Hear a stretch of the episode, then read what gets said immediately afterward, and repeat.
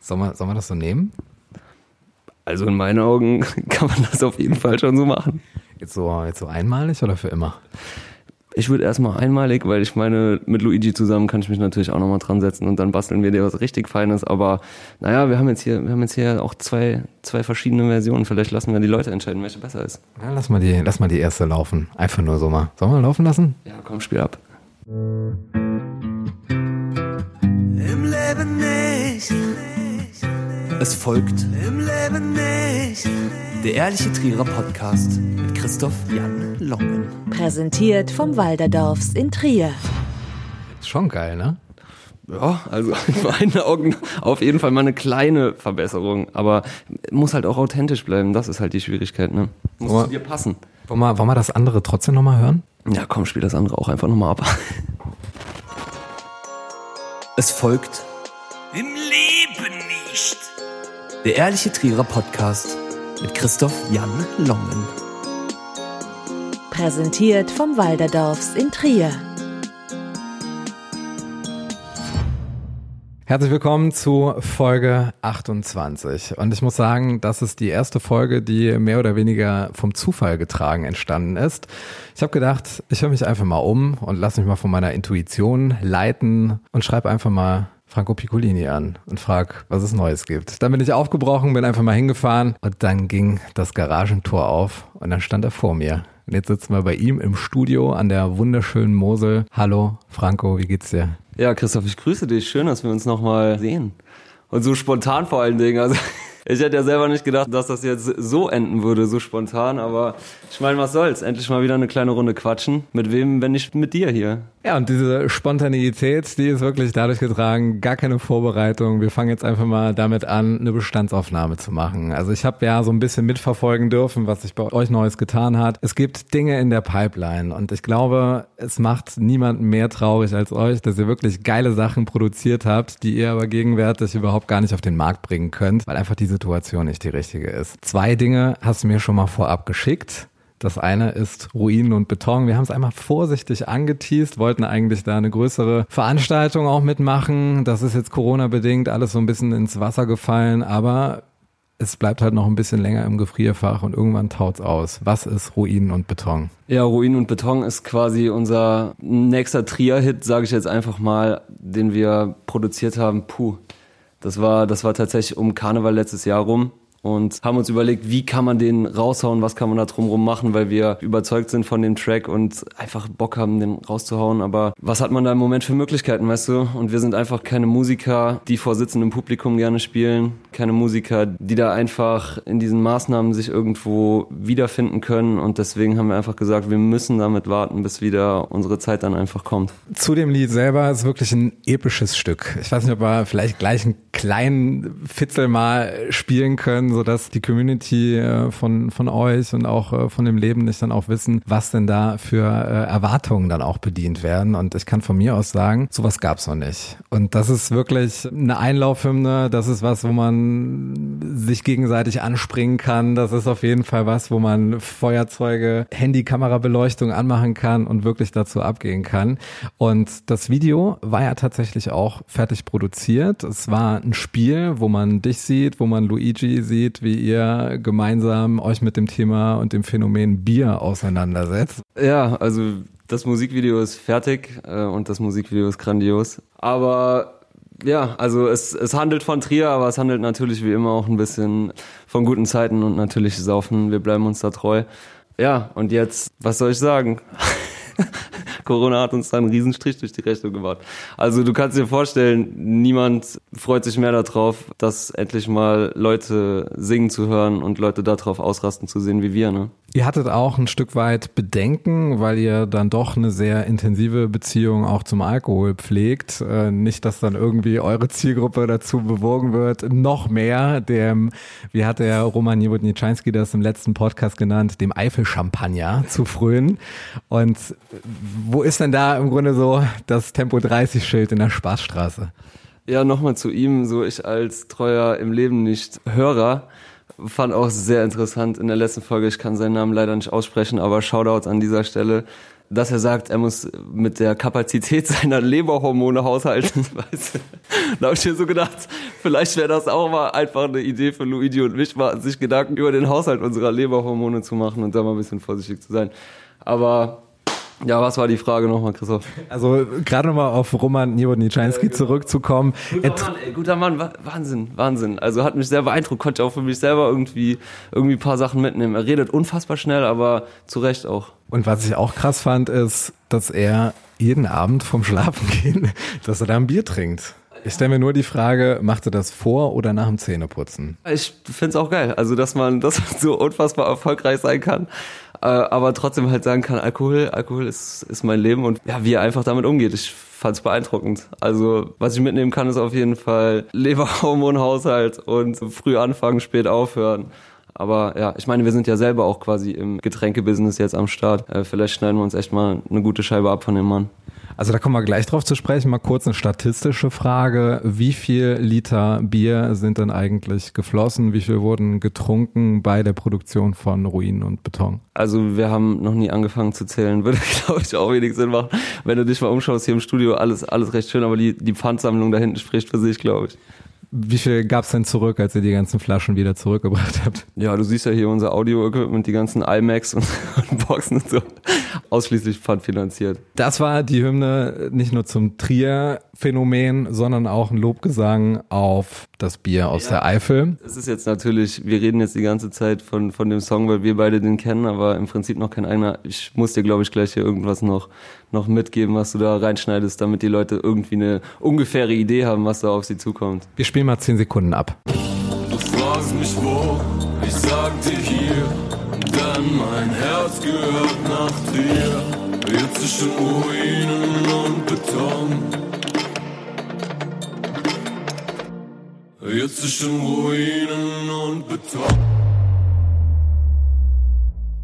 Ja, war ein bisschen länger als zehn Sekunden, aber ist, ist, schon, ist schon ein epischer Charakter, finde ich sehr, sehr geil. Wir kommen jetzt mal vom Trier zu Hawaii und vom Bier zum Fietz. Ihr habt noch ein Stück produziert, ist auch wieder sehr, sehr balladesk. Was ist die Idee hinter diesem Lied? Also da kündigen wir jetzt natürlich schon wieder hier große Stücke an. Das sind also noch mit gar niemandem drüber geredet, äh, außer jetzt äh, mit dir quasi in der Öffentlichkeit. Noch nichts auf Insta, noch, noch sonst wo überhaupt gar nicht. Aber ja, es ist, es ist schon wieder dann der nächste Hit entstanden. Schon wieder, schon wieder ein Hit auf Halde.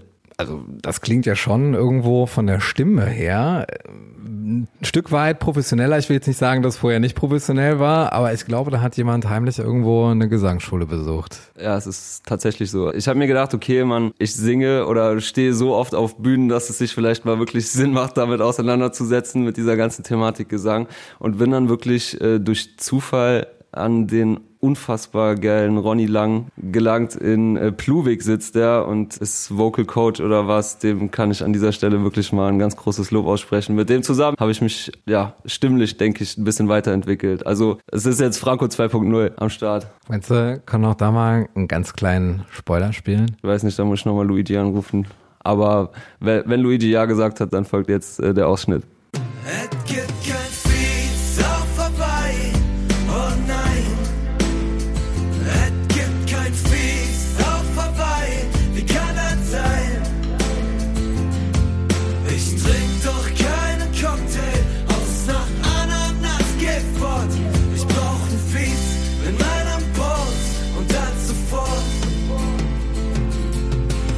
Auch das wieder ein ganz anderer Stil. Ich muss sagen, ein Stück weit, nimm's mir nicht übel, aber äh, ein kleines bisschen Herbert Grönemeyer hast du schon gehört in deiner Kindheit. Ich weiß nicht, was, wo die Einflüsse alle herkommen, auch wenn jetzt die Leute sagen, es klingt nach Kölsch. Also ich mache ja kein Geheimnis draus, ne? Ich bin, ich bin zugezogen, ne? Ich bin kein, ich bin hier nicht geboren. Und der Anspruch ist auch einfach nicht, dass es korrektes Trierisch ist, sondern es ist mein ganz persönliches Kneipendeutsch. So, das, wo, wo alle Einflüsse, wo alle Einflüsse von rechts und links und oben und unten irgendwie einfließen. Das ist jetzt mit der Zeit wird's, glaube ich, der trierische Einfluss immer größer, aber da sind auch ein paar Herbert Grönemeyer und ein paar Kölsche Sachen auf jeden Fall dabei. Wenn man sich eure Texte anhört, also ich stelle da ganz persönlich fest, dass es dramaturgisch wirklich immer sehr, sehr rund ist. Also das passt von Anfang bis Ende. Es sind schöne Reime dabei. Es sind vor allen Dingen Geschichten, die in Gänze erzählt werden. Wie lange brauchst du, um wirklich Ruinen und Beton zu schreiben? Das hängt absolut vom Song ab. In den meisten Fällen, und das ist wirklich kein Scheiß, geht das super schnell. Also ich fange an mit Luigi hier zusammen und sobald dann das Instrumental läuft oder eine Skizze davon, dass man erahnen kann, wo es hingeht und es ist klar, welche Akkordfolge das ist, aber da rattert's halt in meinem Kopf und dann schreibe ich runter, was habe ich für Bilder im Kopf, was, was will ich sagen und in den besten Songs von uns war es so, dass es super schnell ging. Also es gab auch ein paar Sachen, die haben echt lang gedauert und da habe ich dann auch mehrere Tage dran überlegt und in den meisten Fällen ist es dann einfach nicht dasselbe. Meinst du, das ist vielleicht irgendwie so ein bisschen was, eine Energiefrage? Ja, also man sagt ja immer, dass man mit gewissen Dingen in Resonanz geht und wenn man da wirklich super viel Kraft reinlegt, super viel Leidenschaft und irgendwie auch eine Gruppe hat von Leuten, die genau das eine gemeinsame Ziel verfolgen, dass es dann auf der einen Seite wirklich leichter von der Hand geht und dass einem die Dinge auch wirklich zugeflogen kommen. Ich bin der hundertprozentigen Überzeugung davon, dass wenn dich so ein Song oder so ein Instrumental oder auch die richtigen Leute einfach genau im richtigen Moment erwischen, dann muss man das an dem Tag auch einfach durchziehen komplett. Und wenn da, wenn da kleine Fehler drin sind, wenn du textlich sagst, okay, es war jetzt nicht das Maximum, was ich rausgeholt habe. Ich hätte, wenn ich jetzt noch fünf Tage dran schreibe, hätte ich da sicherlich noch, ist irgendwie noch ein bisschen runder, noch ein bisschen besser, aber dieser Moment, in dem das dann passiert und wenn man merkt, okay, jetzt gerade ist die Energie da, ich kann es schreiben, ich kann es direkt recorden, wir können uns direkt überlegen, wie mixen wir es ab, was, was ist die Idee dahinter. Wenn das alles in einem, in einer Session quasi passiert, dann wird es der bessere Track als den, den man über längere Zeit irgendwie aufbaut und plant. Eine Sache haben wir gemeinsam, neben vielen anderen Dingen auch, über die wir uns regelmäßig freuen. Und zwar fokussieren wir uns momentan auf Trier, seine Kultur, die Region, die Eigenheiten, die es eben hier so gibt. Ist das bei euch so festgelegt, dass es so bleibt oder möchtest du vielleicht auch mal ein Stück weit über die Eifel hinausgehen? Ja, es ist natürlich nicht ausgeschlossen, dass wir mal über die Eifel hinaus erfolgreich sein können. Aber wir haben Minirock im Boot und sie gehört natürlich auf die großen Bühnen in der Malle-Szene oder auf Mallorca. Äh, da sehe ich uns jetzt nicht so zu 100 Prozent. Unsere Rolle ist halt häufig die der Produzenten, die so der Leute dahinter. Und wenn ich selber auf einer Bühne stehe, dann natürlich am liebsten in Trier. Aber ja, die großen Bühnen äh, locken uns natürlich auch, sollten sie jemals wieder öffnen. Und der Hofft ist ja jetzt auch schon ein paar Monate auf dem Markt, ist bei Ballermann Radio ziemlich erfolgreich gewesen, wurde bei super vielen Schlagerstationen mit Malle-Bezug rauf und runter gespielt. Würdest du sagen, dass das vielleicht der überregionale Durchbruch gewesen ist, wo ihr festgestellt habt, jetzt messen wir uns mal außerhalb unserer gewöhnlichen Zielgruppe und gucken, wie das auf die Leute wirkt? Oder würdest du sagen, dass die Leute sich dann vielleicht so ein Stück weit an Trierer Style gewöhnt haben? Jetzt im Nachhinein kann man das natürlich so sagen, dass das irgendwie der Versuch war, dann auf ein größeres Publikum abzuzielen. Es war aber im Vorhinein auch nicht der Plan, muss man auch dazu sagen. Aber ja, ich meine, der ist ein halbes Jahr draußen jetzt oder so und knackt jetzt nächsten Monat die Million, glaube ich. Also das sind auch so Zahlen für uns einfach, die so ein bisschen bestätigen, dass es eigentlich krass ist. Kam schon im Mai, glaube ich, und da war schon tiefste Quarantäne. Also wäre jetzt der Ballermann offen gewesen, wäre da wirklich, äh, wären Veranstaltungen gewesen dieses Jahr, hätte man da sicher noch mal ein bisschen was draufrechnen können. Also so ist es ja ein reiner Internet-Erfolg. Über welche Resonanz hast du dich so am meisten gefreut? Oder welches Feedback, welches Kompliment, welche Story, die das vielleicht mal erwähnt hat? Ja, ich gebe natürlich nach wie vor viel auf die Meinung meiner Mutter. aber, aber so ansonsten sind es einfach diese, ja, so Leute, von denen man lange nichts gehört hat, Leute, die vor allen Dingen auch die Idee dahinter verstehen, so dass oder die das, die das halt witzig finden und zu so sagen, ich finde das witzig, ich habe das Freunden gezeigt, wir haben, wir haben darauf eine richtig gute Zeit gehabt. Leute, die aus dem Urlaub schreiben, Leute, die von von Partys zu Hause Videos, Insta-Stories schicken, das ist schon jedes Mal echt ein echt gutes Gefühl und irgendwo auch ein Antrieb. Ne? Das wurde bestimmt tausendmal geteilt, Franco. Da ist doch bestimmt irgendwie was dabei, wo so richtig Gänsehaut dabei war, wo du dir die Story mit Sicherheit mal 10, 20 Mal angeschaut hast. Also das krasseste war, glaube ich, als dann eines Tages einfach jemand so eine Piano-Version geschickt hat. Also echt so ein, so ein Typ, ich muss seinen Insta-Namen nochmal raussuchen, das können wir vielleicht später noch in der Story verlinken. Und dann hat er einfach unterhopft auf dem Piano gespielt. Und wir haben ja nichts am Hut mit, mit Noten oder sowas. Und mir war selber gar nicht so richtig klar, was habe ich da eigentlich für eine Melodie geschrieben. Und als er dann da sitzt und mit vor seinen Noten mit unterhopft quasi und das so gezockt hat, das ist, das war dann schon auch so, also das berührt einen richtig so emotional. Ich glaube auch so für Mini und für Luigi war es natürlich auch mega geil, weil ich meine, so wenn Leute deinen Song nehmen, sich so krass damit auseinandersetzen und damit dann ihr eigenes Ding daraus machen, ich, wie geil ist das denn so? Was macht denn das mit dir? Also da hat jemand einen Remix gemacht, eine klassische Version aus deinem Lied, was ja eigentlich eher eine Schnapsidee ist. Du hast es ja gesagt, also wir haben, wir machen diese ganze Musik, wir verkleiden uns, wir trinken dabei, wir haben eine gute Zeit, aber wenn dann das Feedback kommt, dass es Leute wirklich auf einer äh, ernsten, so emotionalen Ebene berührt, so dann wird einem selber auch mal wieder klar, dass es halt nicht nur so der Joke ist und nur die Saufmucke, die die äh, Jungs da aus Trier machen, sondern dass es halt auch echt irgendwo was ist, was den Leuten auch was wert ist und das ist schon ziemlich geil. Kompletter Themensprung. Wir gehen mal jetzt von Franco Piccolini, Luigi Ferrari mal zum Podcast im Leben nicht. Und wir haben uns auch mal darüber unterhalten, über das Intro, dass es da vielleicht auch mal so eine kleine Modernisierung bedarf. Und dann habe ich mal vor ein paar Wochen gefragt, wie sieht's aus, Franco? Kann man da vielleicht mal einen Versuch starten? Und äh, du hast direkt zugesagt. Was wären denn deine Ideen, wie man so etwas gestalten könnte? Ja, ich meine, jetzt wo du heute schon mal hier bist, können wir uns dann natürlich gleich zusammen direkt dran setzen. Wo, wo könnte man das besser machen als hier direkt bei uns im Studio? Aber ja, ich denke, so ein kleines bisschen Luft nach oben ist da schon, Christoph. aber, aber ja, also, ich find's cool, ich höre deinen Podcast ja auch trotzdem, aber ich meine, vielleicht, vielleicht fällt uns da ja noch was ein. An dieser Stelle nochmal vielen, vielen Dank an äh, meinen großartigen Cousin und Weinkenner und Weinprofessionellen Tobias, der das im Leben nicht zum ersten Mal eingesprochen hat, kam damals als WhatsApp-Nachricht und man konnte es direkt verwenden. Genauso am Ende Christian Winter von der Fahrschule Winter mit dem eindrucksvollen Satz, die jeder kennt. Ja, und dann brauchen wir weiterhin noch die Anja Menzendorf, die das auch sehr, sehr großartig gemacht hat und äh, ihren Textteil werden wir übernehmen. Ihr werdet das wahrscheinlich am Anfang schon gehört haben. Es gibt ein neues Intro Jetzt haben wir so einen kleinen Konflikt, weil wir die Sendung aufzeichnen, bevor überhaupt das neue Intro entstanden ist, werden aber gleich das Intro, was jetzt entsteht, davor schneiden. Naja gut, also ich sag mal so, Luigi, also meine bessere Hälfte, ist ja auch gar nicht da. Deswegen wird das jetzt hier rein mit meiner musikalischen und äh, technischen Expertise stattfinden. Aber ich sag mal, wir können ja ein schönes Intro für die Folge heute basteln und mal gucken, mal gucken, was da passiert. Aber ist ja auch nicht ausgeschlossen, dass wir uns da mal gemeinsam mit Luigi und so weiter nochmal hinsetzen und da noch was zusammenzaubern. Des Weiteren war ja vom Ursprungskonzept war ja eigentlich angedacht, das zu nennen, ähm, der ehrliche Trierer Podcast über Erinnerungen, Fiktion, die jeder kennt.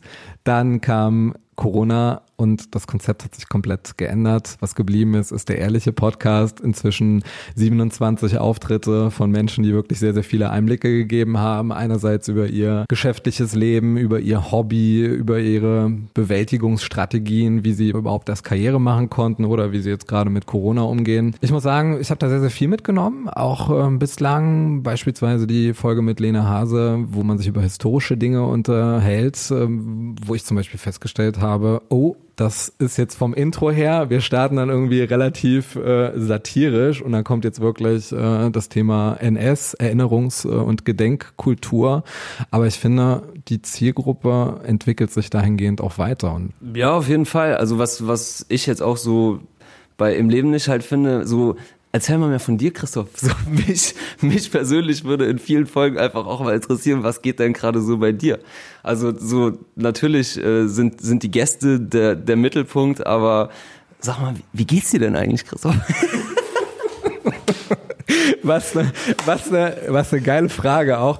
Ja, also ich freue mich. Also ich glaube, man muss sich zwei Eigenschaften muss man sich bewahren. Das eine ist, dass man dankbar ist für das, was äh, stattfindet, wie man beschenkt wird von Menschen, die ihre Geschichte erzählen, die Fragen beantworten, sei es jetzt von mir oder sei es jetzt von der Community, wo auch wirklich regelmäßig richtig geile Fragen kommen, wo ich überaus dankbar bin. Das andere ist, dass man sich äh, meiner Meinung nach eine gewisse Neugier bewahren muss und wirklich sich auch weiterentwickelt, versucht mal irgendwie so einen Schritt weiter zu denken als der, der jetzt so augenscheinlich ist. Und das ist für mich immer so das, das Ziel gewesen. Also was mir auch wichtig ist, dass sich jeder bei den Interviews auch wohlfühlt. Also du kannst ja in unterschiedlichen Schwierigkeitsgraden, kannst ja die Fragen stellen, aber es soll ja auch nicht dazu führen, dass die Leute dann mit unangenehmen Dingen konfrontiert werden oder dann ein schlechtes Gefühl haben und dann plötzlich rausgehen und die Aufnahme unterbrechen oder sowas, ja. Aber ansonsten denke ich, dass man mit Fragen schon in gewisser Weise seinen Standpunkt mitbringen kann, weil es ja auch immer ein gewisses Framing ist. Du bringst ja deine Perspektive auch mit und dahingehend stellst du ja auch deine Fragen. Ja, Amen. ja, keine Ahnung. Hast du Bock auf ein kleines Quickfire? Ja, wenn du dir 16 Fragen überlegt hast, dann äh, hau mal einen raus. Ich habe mir leider keine einzige überlegt, aber sag mal, was ist denn dein liebstes Haarpflegeprodukt, Christoph?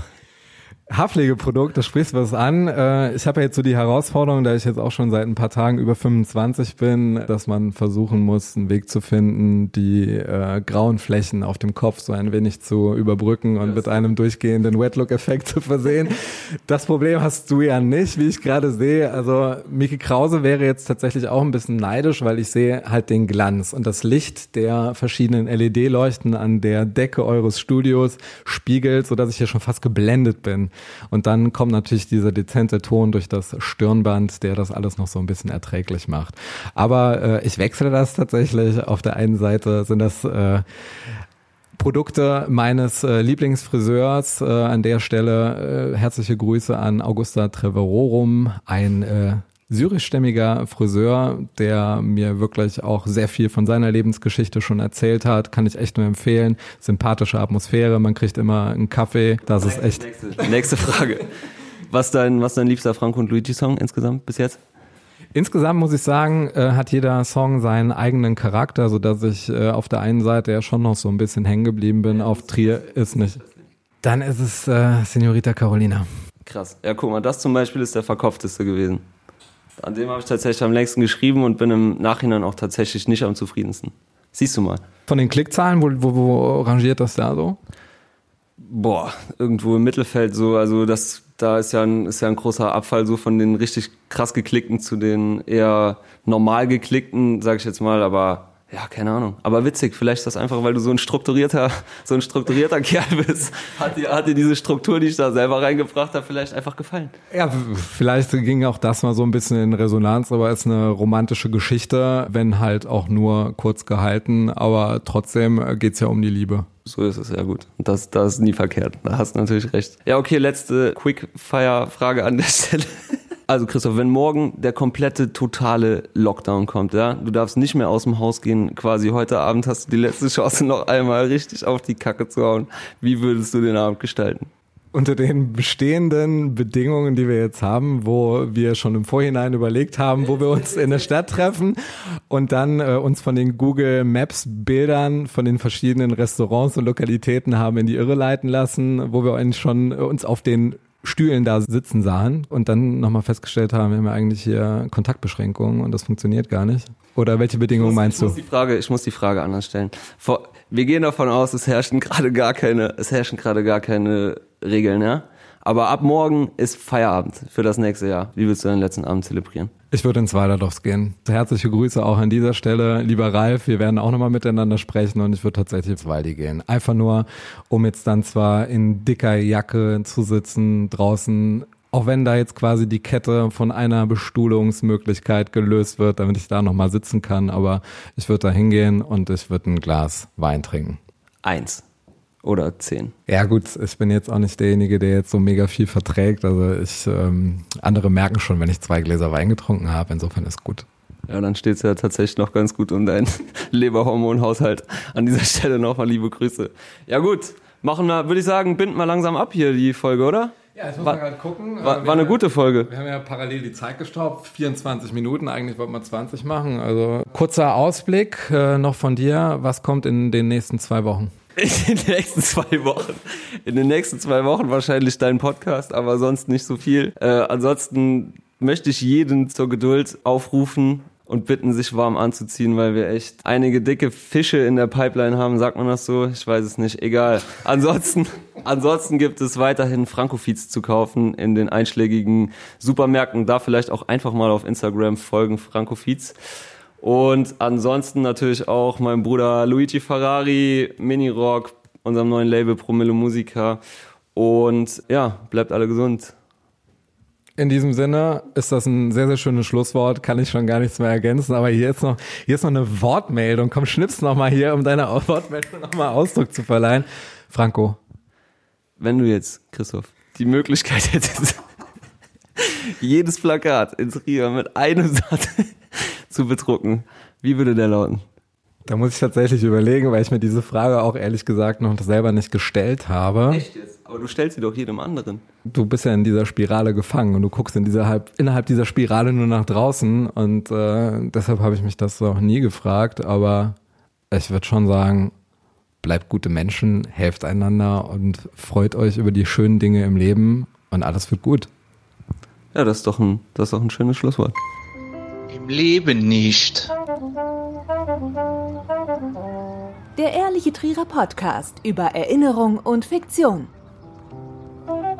die jeder kennt. Präsentiert vom Walderdorfs in Trier.